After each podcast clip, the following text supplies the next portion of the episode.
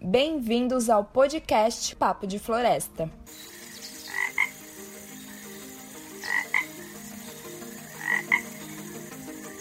Eu sou Nicole Matos, da Amigos da Terra Amazônia Brasileira, que junto com a Imaflora está produzindo esse podcast para você ficar por dentro do que vem, o que se faz e o que se pode fazer pelas florestas brasileiras. Nos últimos 20 anos, a produção de madeira em tora na Amazônia caiu de 28,3 milhões de metros cúbicos para 8,8 milhões. Só em 2018, estima-se uma área mínima de 294 a 441 mil hectares de florestas exploradas. Ao mesmo tempo, a geografia da indústria madeireira da Amazônia vem evoluindo de modo alarmante. No episódio de hoje, teremos um papo de floresta entre Mauro Armelin, diretor da Amigos da Terra, Leonardo Sobral, gerente florestal do Imaflora, e Marco Lentini, coordenador sênior de projetos do Imaflora. Eles irão relembrar a trajetória das pesquisas encontradas no livro Acertando o Alvo, que trata do comportamento atual dos operadores de mercado em termos de sustentabilidade e legalidade, além de buscar entender quais os usos atuais desses produtos. Olá, eu sou Leonardo Sobral, do Imaflora. Hoje estamos num bate-papo iniciando a nossa série é, para conversar sobre mercado de madeira na Amazônia.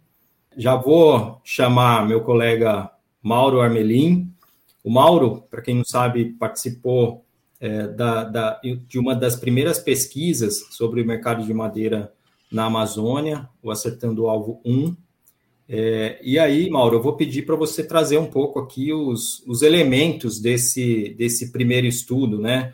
A época, é, década, final da década de 90, né? A gente não tinha mesmo muita informação sobre o mercado de madeira da Amazônia, para onde essa madeira ia e qual era a, a conexão, né? Ou a, a interferência em relação à questão ao desmatamento, né? Na Amazônia que vinha é, em crescimento. Então, Mauro, comenta um pouco para a gente aí sobre esses primeiros estudos. Foi isso mesmo, Léo. No fim, naquela época, a gente não tinha muita informação e, e a gente precisava tomar algumas atitudes, é, não somente como é, ONG, como movimento social, mas também a gente precisava de informações para o próprio governo subsidiar políticas públicas. E a gente não sabia. Eu não sabia quanto produzia, não sabia quem eram os maiores players de mercado, é, não sabia quem consumia e não sabia também se a madeira era mesmo o causador do desmatamento na Amazônia ou não. Naquela, naquele momento, nós estamos falando agora de é, 1997, 98, 99, quando a gente começou a fazer essas perguntas. É, sempre com a ideia de subsidiar políticas públicas coerentes para o desenvolvimento sustentável da Amazônia, esse tipo de pergunta, ou melhor, esse tipo de resposta era extremamente importante ter. E aí foi que é, em 98 e 98 e 99 montamos ali uma uma aliança para quem chamou de Aliança para o Consumo Sustentável da Madeira, formada por Amigos da Terra, Amazônia Brasileira, Amazon e Imaflora. E naquele momento a gente começou a dividir as tarefas entre esses três, de maneira que a gente, é, o Amazon, percorreu os principais polos de produção madeireira da Amazônia. E, Amigos da Terra e Imaflora percorreram os principais polos consumidores de madeira na Amazônia para entender quais eram as bases, tanto da produção quanto do consumo. No fim disso tudo, a, a, a, os resultados foram surpreendentes e realmente mudaram a nossa perspectiva de que tipo de ação a gente devia tomar. Né? E é, naquele momento, o nosso principal resultado foi capa no Financial Times, né? falando que 86% da madeira produzida na Amazônia era consumida no Brasil e que São Paulo consumia mais do que a Europa. Ah, então, mudou completamente a perspectiva, é, tanto de campanhas públicas quanto de políticas públicas né, sobre como consumir melhor a madeira e quem consome melhor a madeira e quem deveria ser responsabilizado por os problemas que aquele consumo irresponsável causava. E então nós estamos agora falando já dos anos 2000, quando a gente lançou esse estudo, mas agora acho que o, o nosso bate-papo é o que aconteceu durante esses 20 anos com o mercado de madeira.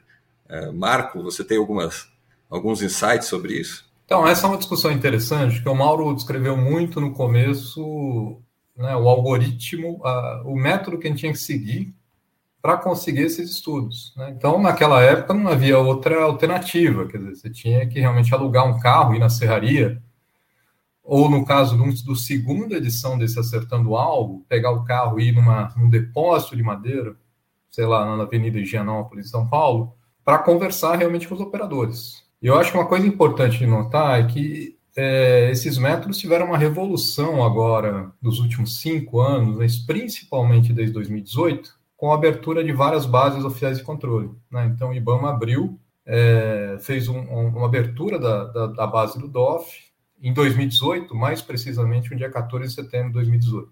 Né? Então, a gente vem olhando esses dados, né? então criando bancos de dados, manipulando esses dados e descobrindo coisas é, num, em uma periodicidade muito mais rápida que a gente tinha naquele tempo. Mas o fato é que a gente, o que a gente tem visto é um mercado que não mudou tanto assim. Eu vou explicar por quê. Primeiro, porque o percentual de exportação continua sendo baixo. Né? Então, hoje, por volta de 10% da madeira produzida na Amazônia é exportada. Então, e São Paulo continua consumindo cerca de um quinto da produção, ou seja, São Paulo ainda é o grande player em termos de consumo de madeira amazônica. Agora, um fenômeno que a gente, eu acho importante a gente destacar para o nosso debate hoje é que a gente também identificou que ao longo das últimas duas décadas o consumo dentro da própria Amazônia vem aumentado significativamente.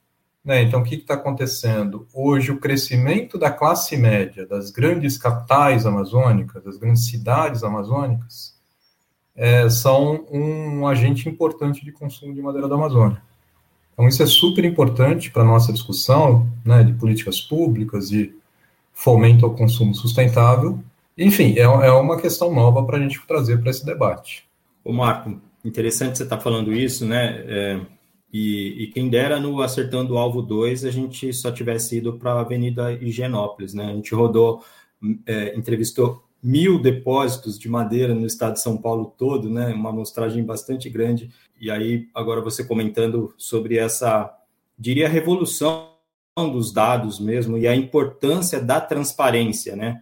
Da abertura dos dados para contribuir com, com o debate, né? Para contribuir para melhoria mesmo do próprio setor é, florestal da Amazônia. Agora, eu queria trazer um elemento e te perguntar, tanto para você como para o Mauro, relativo à questão do consumo, né? É, você comentou um pouco que o consumo dentro dos estados da Amazônia aumentou em, em, em termos da proporção de, da produção de madeira, mas quais são os principais usos? Quais são os principais mercados? Isso mudou? Continua é basicamente o mesmo. Por que eu estou perguntando isso? Na época do, do Acertando o Alvo 2, é, basicamente a gente falava de consumo na construção civil, né? E, e pequenas obras, né? Residências. É, e naquela época também tinha muito consumo até para madeira que era é, é, desperdiçada, né? Forma de concreto, usa uma vez e descarta. A gente achava, né? Um, um absurdo esse tipo de uso para uma madeira tão nobre. Mas comenta para a gente, não sei, Mauro ou Marco, fique à vontade assim, o que, que, que, que vem aí em relação a essa questão do consumo? É, é, mas é importante essa pergunta do Leonardo, porque a gente não sabe em profundidade todas essas respostas.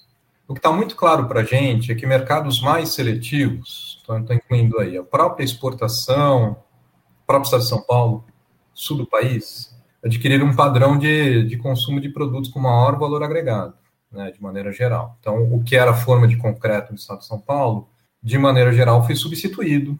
De fato, um fato preocupante é que a madeira também foi substituída na construção civil, em grande parte. Né? Então, o que era feito com madeira tropical há 20 anos, hoje, em grande parte, foi substituído. Ferro, alumínio, PVC, plásticos. Né? Então, é, é, é uma questão importante do ponto de vista sustentável, de sustentabilidade, né? Hoje, a pessoa construindo uma casa acha que madeira da Amazônia é insustentável e que PVC é sustentável. Eu acho que a gente tem que, que abrir esse debate de sustentabilidade. Mas, por outro lado, a gente imagina que os estados dentro da própria Amazônia e o Nordeste brasileiro ainda tem um padrão de consumo muito parecido com aquele do Acertando o Alvo 2, aquele diagnóstico de produtos com menor valor agregado, muito para construção civil mais rústica, né? muito para formas de concreto, por exemplo, usos descartáveis. Então é interessante, talvez seja uma mudança do perfil de mercados específicos, mas eu acho que o uso da madeira da Amazônia não está me arrisco a dizer, é, ganhando valor ao longo do tempo, tanto assim. Né? A gente ainda não conseguiu dar nem um maior rendimento aos produtos de madeira da Amazônia, e nem de maneira geral produzir alto valor agregado. Não consegue hoje fazer um, um CLT de madeira da Amazônia, por exemplo. Uma das coisas mais interessantes que é que me ocorre uma pergunta, né? Nós estamos preparados para valorizar a Amazônia? Aquele bem natural que vem dessa área.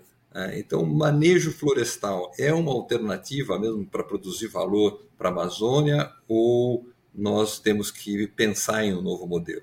Eu acho que esses dados de mercado para a gente traz essas inquietudes, principalmente para quem acredita que o manejo florestal tem um papel importante na conservação dos recursos florestais. E, melhor, o manejo florestal produzindo riqueza, emprego, renda e desenvolvimento local.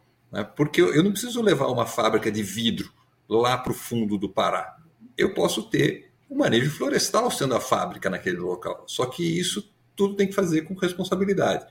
E não dá para delegar tudo para essa, para simplesmente para as empresas. Né? Eu acho que a gente precisa também do marco regulatório e de políticas públicas. Está mudando um pouco né, o, o, o, caminho da nossa conversa, colocando, e agora? E, nossas, e as políticas públicas? O governo está induzindo essa indústria florestal de forma correta? Exato, Mauro. E outra coisa que eu ia comentar ali no início era que é, também outros públicos, né? A gente tem conversado muito, e, e você, Mauro, especialmente trabalhou bastante, eu acho, com esse público, é, que são os consumidores, por exemplo, ou, ou não só consumidores finais, mas é, quem recomenda o uso da madeira, né? A gente está falando aí dos arquitetos, dos, dos, designers, dos engenheiros, enfim, que ao especificar uma obra, né, eles têm um, um poder ali também de, de influência é, relativamente grande, assim. Então, a gente tem chamado a atenção e, e acreditado que é um público que dá para a gente dialogar mais é, e mostrar mesmo essa essa riqueza, né, no uso da madeira e como valorizar esses produtos de madeira, assim. Te vem algum insight do passado aí, Mauro, é, quando vocês também trabalharam com esse tipo de público? Pô, parece até que a gente combinou, porque é, na hora que você estava falando, eu já estava lembrando nossas conversas lá em 1999, 2000, com os arquitetos e engenheiros, todos falavam que um dos mitos que mais aparecia né? Lógico, tinha, tinha outros, né? como é difícil achar, é difícil trabalhar, é, mas um, um que saltava aos olhos era ah, as pessoas têm medo porque madeira pega fogo. É, e uma das coisas que a gente fez naquele momento foi começar a consultar especialistas é, em, em, em, madeira, é, especialistas que eu digo até mesmo em física, física da madeira, para entender como que a madeira trabalha na construção civil, o que acontece. E uma das coisas que um, um dos, dos eventos que foram mais um dos mais legais foi quando a gente pegou um, um sargento do, do corpo de bombeiros e levou para conversar com um grupo de arquitetos e engenheiros. E o ponto alto dessa conversa foi na hora que ele falou: Olha, vocês querem, querem saber uma coisa aqui? Se tiver um prédio de madeira pegando fogo, a gente avalia e entra.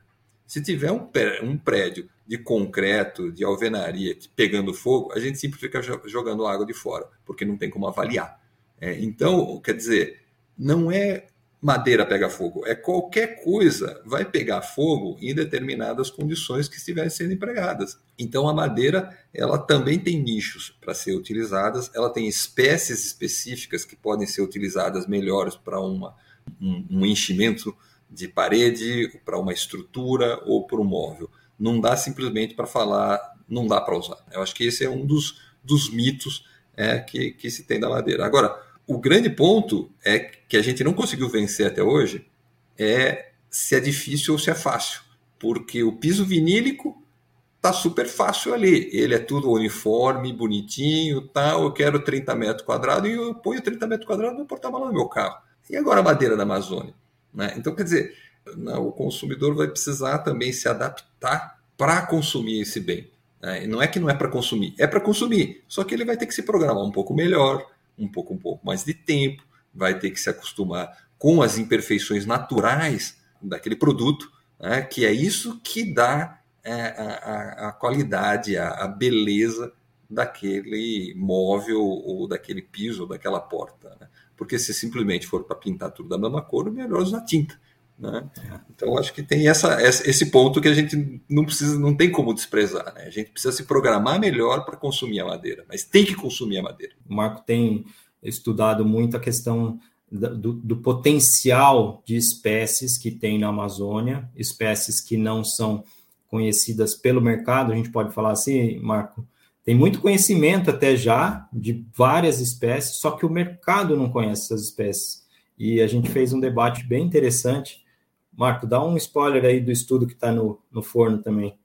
Essa é uma discussão interessante, quer dizer, porque desde que a gente começou a montar esses grandes bancos de dados, sistemas de controle, a gente percebeu que, primeiro, duas coisas muito interessantes, né? Quer dizer, a gente tem pelo menos 700, 800, talvez mil gêneros de espécies madeireiras cadastradas nos bancos oficiais de controle e a gente explora 80% da exploração de madeiras da Amazônia está em 15 espécies. Ou seja, que a, a, indústria madeireira tem feito é explorado um conjunto pequeno de espécies de maior valor, né, enquanto tem muitas outras potenciais.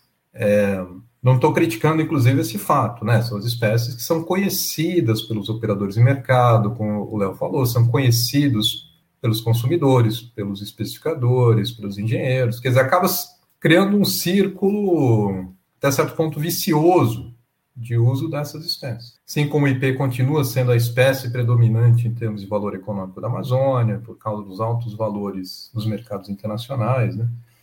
Enfim, mas eu acho que o fato é que a gente tem é, potencial para centenas de espécies nesses mercados, né? Para introduzir, é, utilizar de maneira geral, né? Utilizar mais sabi sabiamente a biodiversidade da Amazônia. Esse é um esforço longo que precisa ser iniciado. Não estou dizendo que está sendo iniciado agora, acho que tem entidades de referência fazendo isso, né, institutos de pesquisa. Mas é, é fundamental, né? Eu acho que para essa discussão de como a gente utiliza melhor a diversidade, aumenta a rentabilidade do manejo florestal, consegue desenvolver novos produtos, como é que a gente faz isso? Acho que uma das, das grandes soluções potenciais, sem dúvida, é usar melhor essa diversidade de espécies. O Mauro Marco, outro ponto que queria puxar aqui também é a madeira consumida nas obras públicas, né? Os governos, sejam eles aí, né, federal, os governos estaduais e municipais, é, também consomem essa madeira da Amazônia. E tem um esforço até é, nos estudos da gente conseguir até quantificar essa madeira, né? Porque é, uma,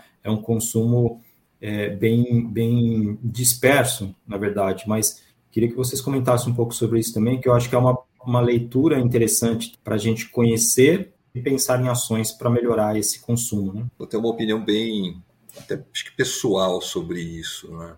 E, mas é, definitivamente nós temos que escutar o que o Marco tem visto no mercado é, nesses tempos. Né? Eu, eu acho que essa, a, as compras públicas é só a ponta do iceberg de uma falta de organização de todo o setor por parte do governo. Então, o governo tem lá a lei 8666 de compras públicas, só que e, no caso de, de, madeira, ela, essa lei não está inserida dentro de um plano de governo para uso sustentável tanto da floresta quanto da madeira. E isso para mim é um caso bem emblemático. A gente não muda é, a 8666 porque também não compreende o que significa esse setor, tanto para economias locais quanto para os, os compradores né, que vão usar aquela madeira.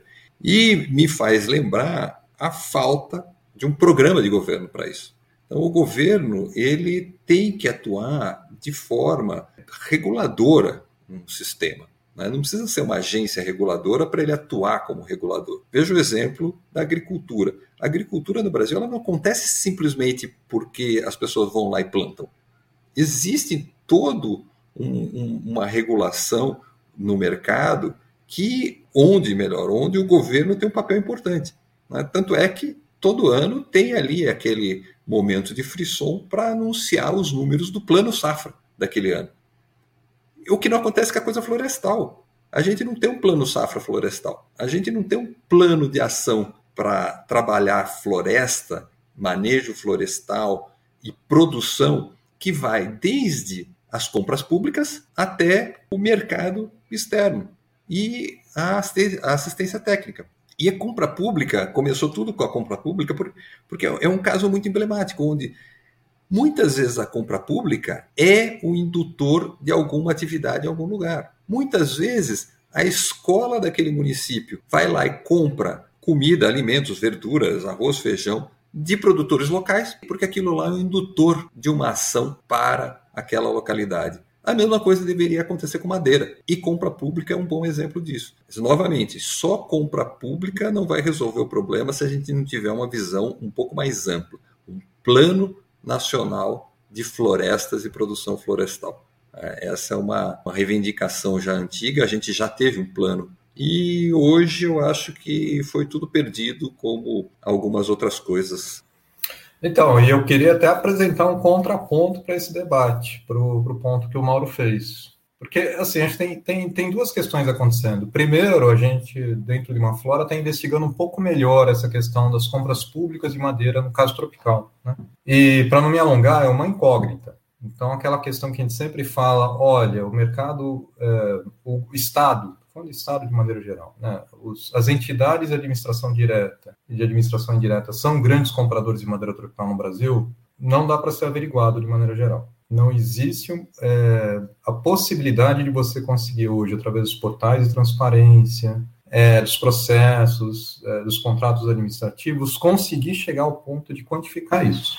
Esse é um fato. É, isso acontece porque, enfim, dentro da administração estados e municípios, você tem uma série de portais, uma série de entidades, e aí vai também para as entidades de administração indireta, vai para os concessionários, no final é quase impossível mapear tudo isso.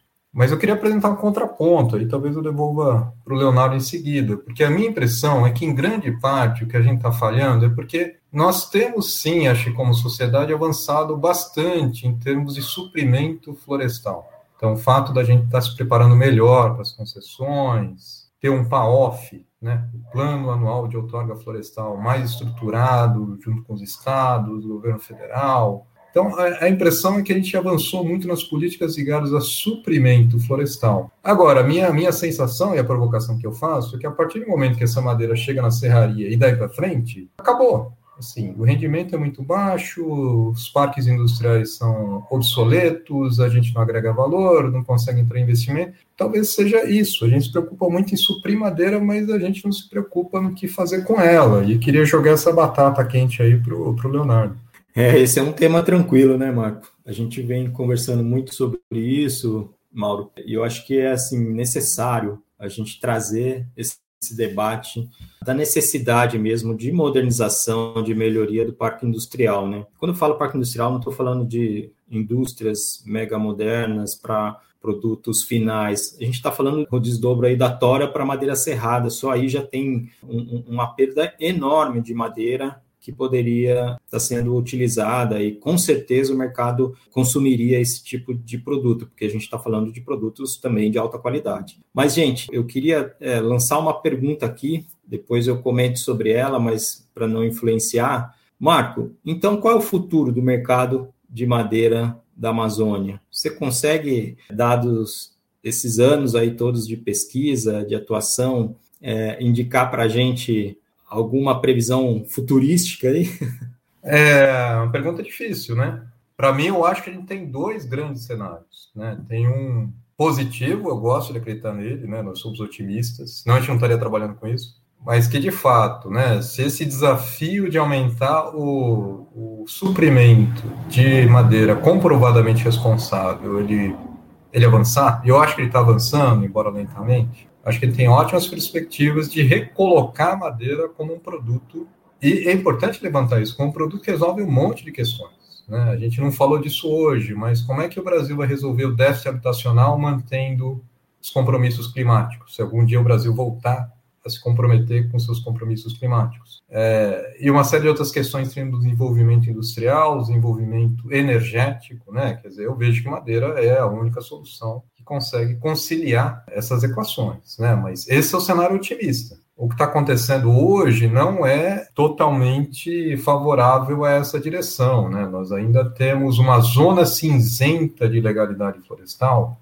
é, muito grande. Né? Então nós vamos, nós caminhamos ainda, infelizmente, para um cenário que a reputação ligada à madeira da Amazônia é muito ruim.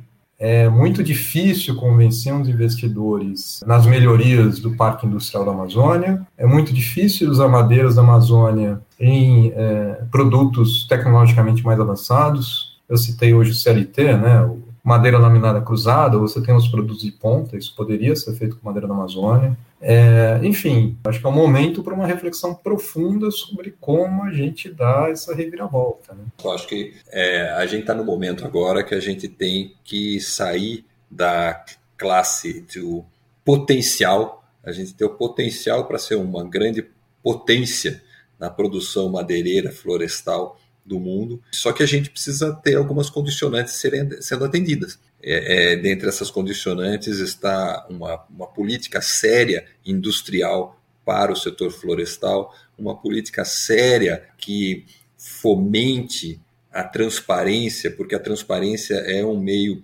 importantíssimo de se aferir se aquela, se aquela indústria está tendo competência, está tendo condição suficiente de transformar um produto em alguma coisa mais valiosa e se está fazendo o melhor uso possível daquele bem natural, envolver os bancos e a iniciativa privada num novo modelo de financiamento para as atividades florestais e depois, além de tudo, com esses possíveis resultados que a gente pode tirar com uma política ampla para o setor, também ter um processo de conscientização do consumidor, que a gente sempre fala da, da educação ambiental, da conscientização, agora é, a gente pode estar passando por um momento que a gente vai ter que fazer um racionamento é, obrigatório de energia e de água, ah, mas o ponto é, o consumidor é um elefante amarrado com barbante. Então, se ele não tiver interessado, envolvido nisso, as coisas não vão sair como a gente está planejando. Porque a gente está falando de um bem diferente de comida. Comida você precisa comer. Né? Tudo bem, você varia de, um, de uma comida para outra, de uma fibra para outra. Agora, madeira não. Né? Então, madeira você precisa estar consciente que você quer consumir aquele bem produzido daquela forma. É, eu sou otimista, mas muito cuidadoso também, sabe?